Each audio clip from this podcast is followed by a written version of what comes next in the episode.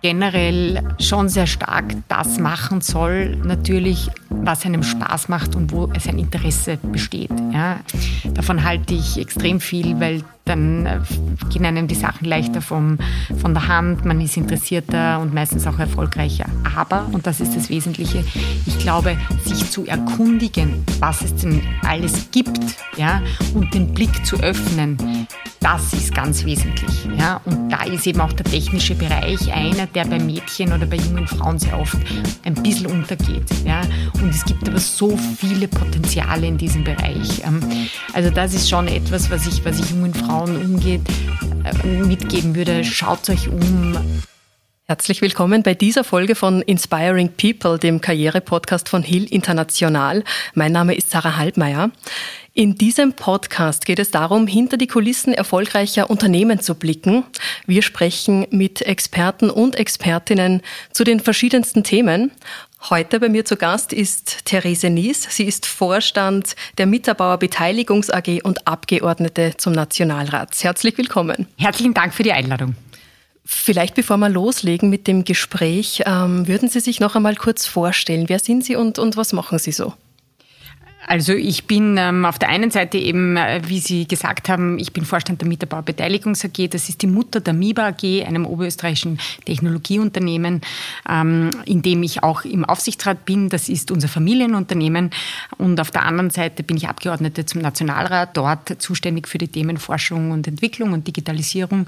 Genau, und ähm, habe diesen Jänner eine Stiftung gegründet, die sich hauptsächlich darum kümmert, junge Mädchen ähm, und junge Frauen für die Technik zu begeistern und sie auch in technische Ausbildung zu bringen. Und diese Stiftung heißt Mintality Stiftung. Und über diese Stiftung werden wir uns im Laufe der Folge natürlich noch tiefergreifend unterhalten. Generell geht es heute um Diversity Management. Was bedeutet denn das? Was gehört denn alles in diesen Begriff rein? Naja, Diversity Management heißt äh, an und für sich, so wie es der Name auch schon äh, sagt, ähm, wie man ein Unternehmen in im speziellen Fall beispielsweise ähm, divers führen kann. Das heißt einfach, dass es unterschiedliche Gruppen gibt, ähm, die zusammen ähm, ein besseres Team ergeben, sage ich mal so. Ähm, das heißt, in unterschiedlichem Alter, in unterschiedlicher Zugehörigkeit, ähm, äh, äh, Staatszugehörigkeit, Ethnizitäten, ähm, natürlich auch Religionen, aber eben auch ähm, sozusagen unterschiedliche Geschlechter. Ähm, und da, glaube ich, haben wir schon noch bei uns gerade auch ähm, in der Wirtschaft ähm, einiges aufzuholen. Wir haben immer noch zu wenig Frauen, ähm, die im Endeffekt in Managementfunktionen sind, die vor allem aber eben auch in der Technik sind. Ähm, und äh, das bedeutet es. Und warum ist das so wichtig? ich habe schon gesagt, ich glaube einfach, dass diverse Teams äh, besser funktionieren, dass sie besser arbeiten und dass sie erfolgreicher sind. Und und das glaube ich ehrlich gesagt auch nicht nur, sondern das ist auch nachgewiesen.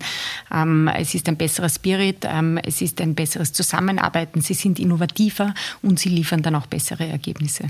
Das heißt, ein Unternehmen sollte das wirklich bewusst managen, dieses Diversity ja, ich glaube, dass es wesentlich ist, dass es bewusst gemanagt wird, weil einfach auch sehr oft noch, und ich glaube, das ist auch etwas, was sehr ähm, natürlich ist, ähm, in vielen von uns drinnen ein gewisser unconscious bias ist, ähm, dass wir einfach gerne nach ähnlichen Persönlichkeiten, ich sage mal, greifen, ja, und das auch in der Personalwahl.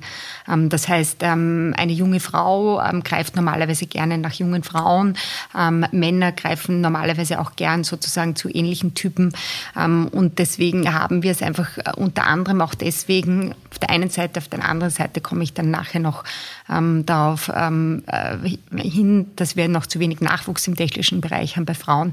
Aber ist es eben so, dass wir, wie gesagt, ähm, durch diesen unconscious bias, durch diese unbewusste Handlung einfach immer noch ähnliche Typen bevorzugen und das hat natürlich dann als Folge, dass ähm, es sozusagen auch nicht wirklich aufgemischt wird und das wäre aber notwendig. Mhm. Sie haben ja schon gesagt, es geht darum, wirklich ein Unternehmen ähm, in jetzt mal ein bisschen, bisschen bunter personell zu gestalten. Wenn man sich mit Diversity Management auseinandersetzt, taucht der Begriff Women Empowerment relativ rasch auf. Worum geht es dabei?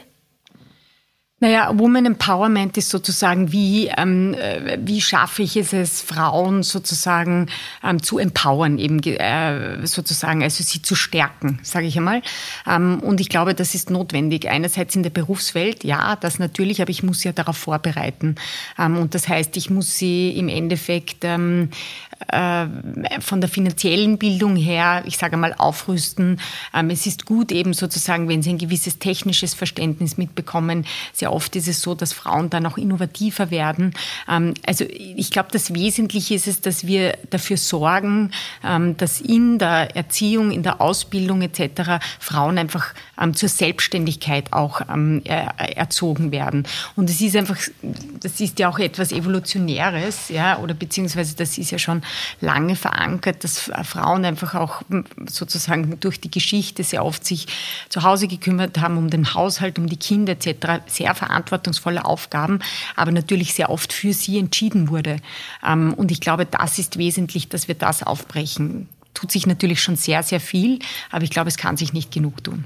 Was war denn für Sie der ausschlaggebende Punkt, an dem Sie gesagt haben, so, ich möchte mich für Frauen in der Technik engagieren? Hat es da irgend so ein Erlebnis gegeben oder irgend so Punkt, den Sie bewusst ähm, wahrgenommen haben? Ja, ähm, ich habe mich immer schon dafür eingesetzt, dass wir mehr junge Menschen insgesamt in die Technik bekommen, dadurch, dass wir ähm, das Thema MINT-Ausbildung äh, vom Kindergarten aus ähm, sozusagen stärken. Wir haben damals, als ich noch Vorsitzende der jungen Industrie war, gemeinsam mit dem Technischen Museum ein Ausbildungsprogramm für Kindergartenpädagogen und Pädagoginnen ähm, ins Leben gerufen, das heißt Technik kinderleicht, ähm, um eben sozusagen junge oder auch ältere Pädagogen und Pädagoginnen in dem Bereich zu stärken.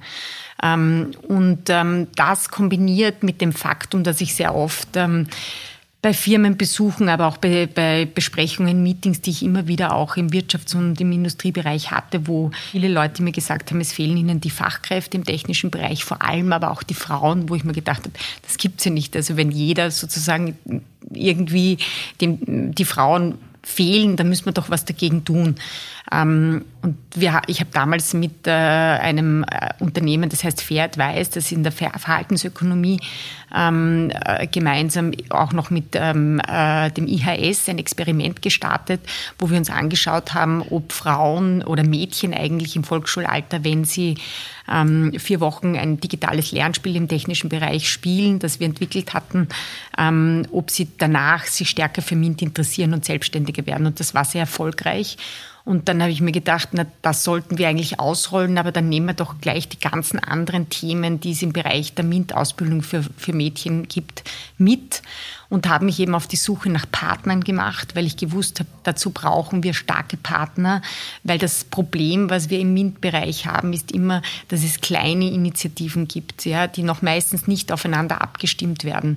Und wir brauchen aber hier eine, eine Kette, also sozusagen eine, eine MINT-Begeisterungskette, sage ich immer. Also es reicht nicht, wenn wir die Mädchen einmal begeistern, wenn sie im Kindergarten sind, sondern wir müssen diese Begeisterung aufrechterhalten. Und das ist das Ziel der Mentality Stiftung. Jetzt haben Sie eine schöne, eine schöne Rutsche zur Mentality Stiftung gelegt. Das wäre meine nächste Frage gewesen.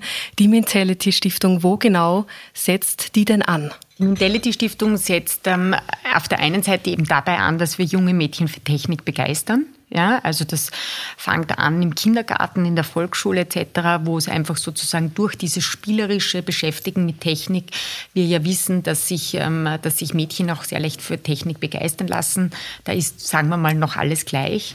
Ähm, aber eben das Wesentliche ist es, dass diese, diese Begeisterung auch aufrechterhalten wird. Und dafür brauchen wir einerseits ganz stark die Lehrer und Lehrerinnen, ähm, auch die Eltern, weil, weil die müssen sie ja dann begleiten bei diesem Weg. Die müssen sie idealerweise wie wir vorher gesagt haben, empowern.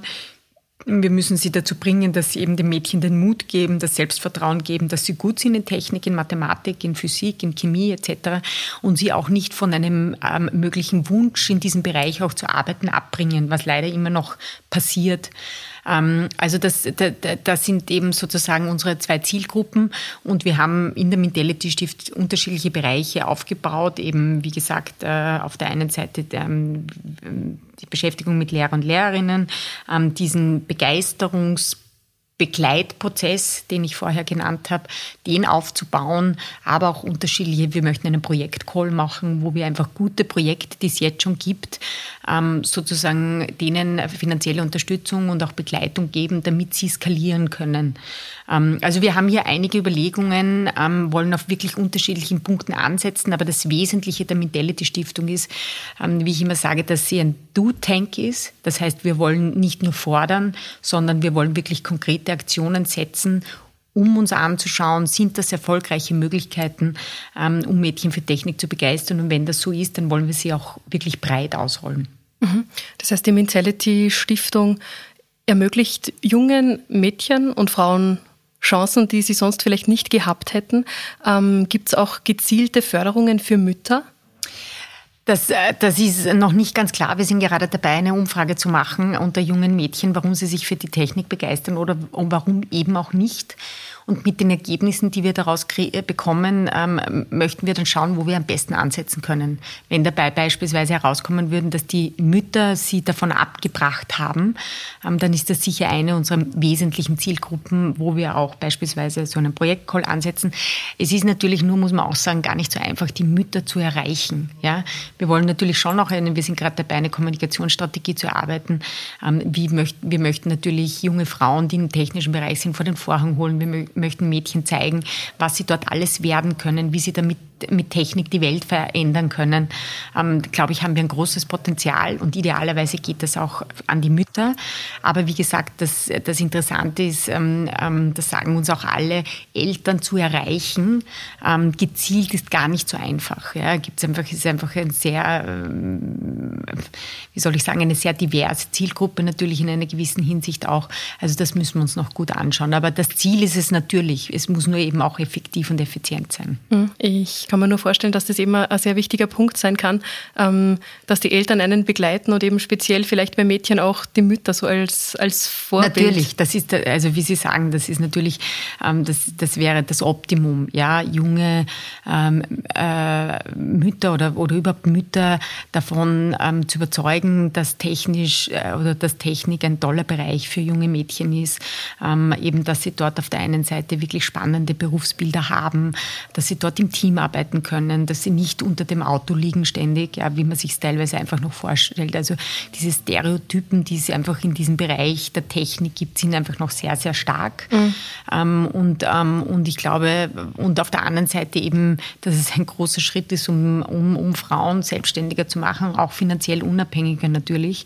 Ähm, also ich glaube, da, da, da, die Gründe sprechen alle objektiv für sich, aber da ist noch sehr viel subjektives unconscious bias wieder dabei. Deswegen habe ich auch vorher gesagt, der ist nicht nur in den Firmen gegeben, der ist nicht nur bei den Lehrern und Lehrerinnen gegeben, der ist nicht nur bei den Eltern gegeben, sondern der ist in der gesamten Gesellschaft vorhanden. Ich habe vor kurzem einmal gehört, dass Frauen sich erst für einen Beruf oder für einen Job bewerben, wenn sie 110 Prozent sicher sind, dass sie ihn auch erfüllen können. Also wenn sie eigentlich das, was gesucht wird, übererfüllen. Woran liegt denn das? Naja, also das ist ein, bisschen pauschaliert, aber es stimmt natürlich im, im, im Grunde, dass äh, Frauen sozusagen meistens erst dann sich etwas zutrauen, wenn sie sich wirklich sicher sind, dass sie es können. Ähm, das, was wir aus Studien und so weiter sehen, ist, dass einfach auch schon sehr stark in jungem Alter wir dahin geprimed werden. Und da ist eben das, was ich auch vorher gesagt habe, ähm, mit dem mangelnden Selbstbewusstsein etc. Das kann man aber auch trainieren und das müssen wir in den Schulen trainieren. Da haben wir eben auch mit diesem digitalen Lernspiel Robotopia angesetzt, um Mädchen zu zeigen. Also wir haben das beispielsweise so gemacht, da mussten immer wieder Fragen beantwortet werden und dann war vorher sozusagen eine Frage, na wie viele Fragen glaubst du denn, dass du richtig beantworten kannst? Ja? Und wenn du dich richtig eingeschätzt hast, dann hast du äh, Zusatzpunkte bekommen. Und da haben wir einfach gesehen, dass die Mädchen sich am Anfang noch meistens recht schlecht eingeschätzt haben und dann aber schon auch dadurch, dass sie gemerkt haben, dass sie meistens übererfüllt haben, das ihnen natürlich ein gewisses Selbstvertrauen gegeben hat. Und ich glaube, daran muss man arbeiten. Also ich denke es mir auch immer wieder, wenn wir ähm, also wenn wir zum Beispiel anschauen, ähm, äh, das System in Amerika, wie die jungen Leute schon lernen, auf der Bühne zu stehen, ähm, zu präsentieren etc. Ich glaube, das ist schon etwas, wo wir auch unsere jungen Menschen noch verstärkt hinbringen müssen und vor allem auch junge Frauen, ähm, dass sie eben nicht die PowerPoint-Präsentation nur schreiben, sondern dass sie sie auch halten. Ja. Mhm. Und dann mit einer Sicherheit vorne stehen genau. und, und genau. auf das Vertrauen, was sie einfach können. Ja. Mhm. ja. Was ich sehr spannend finde in den letzten beiden Jahren, wir haben Jahre der Pandemie hinter uns. Das war natürlich auf der einen Seite sehr schwierig, ähm, auf der anderen Seite hat es aber auch große Chancen ermöglicht. Homeoffice, ähm, vielleicht äh, eine gewisse andere Form von Teilzeit. Wie sehen, Sie, wie sehen denn Sie die Chancen, die sich aus der Pandemie für Frauen ergeben haben?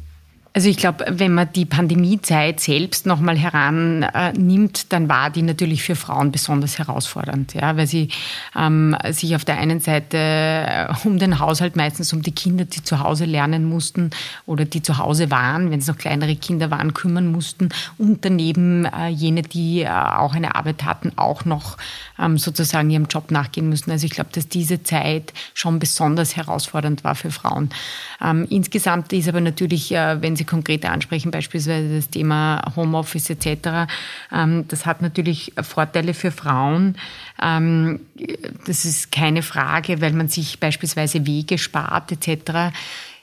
Ich bin aber muss ich ganz ehrlich gesagt, es kommt immer darauf an, natürlich in welchem Bereich. Ich bin aber trotzdem ein Freund ähm, von vom Office, weil ich glaube, dass es ganz, ganz wesentlich ist, dass die Leute zusammenkommen. Ja, vor allem dort, wo wir Innovation brauchen, müssen wir die Leute zusammenbringen. Ja, ähm, das funktioniert nicht in Teammeetings ähm, und auch das Thema Team Spirit, Loyalität, ähm, das Zugehörigkeitsgefühl zu Unternehmen etc das schaffe ich nicht im Homeoffice. Ja.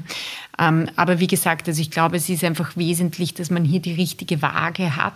Einerseits eben es, ich sage jetzt einmal, Frauen teilweise zu erleichtern, ehrlich gesagt nicht nur Frauen, auch teilweise Männern. Ähm, auch, es gibt ja auch schon viele Männer, die hier auch eine Verantwortung übernehmen, auch zu Hause. Ähm, aber wie gesagt, ähm, ich glaube schon, dass es auch wesentlich ist, dass die Leute zusammenkommen. Das ist das eine. Ähm, und das zweite, Teilzeit. Naja, ich glaube, das ganz ehrlich gesagt, das ist eine Folge. Ja, ich meine, wir, wir sehen verstärkt die Teilzeit. Ja, und, ähm, äh, und ich glaube, wir werden damit umgehen müssen. Ja, wobei die verstärkte Arbeit in Teilzeit, und die hat ja nicht immer nur mit Kinderbetreuungspflichten zu tun, sondern hat auch andere Gründe, die stellt uns vor Herausforderungen. Ja, also wir haben ein, ein Teil des Fachkräftemangels geht natürlich, oder des Arbeitskräftemangels geht natürlich auch darauf zurück. Und hier müssen wir einfach schauen, wie wir das schaffen, dass wir trotzdem die Lücken wieder schließen. Aber würden Sie sagen, dass Führen in Teilzeit möglich ist?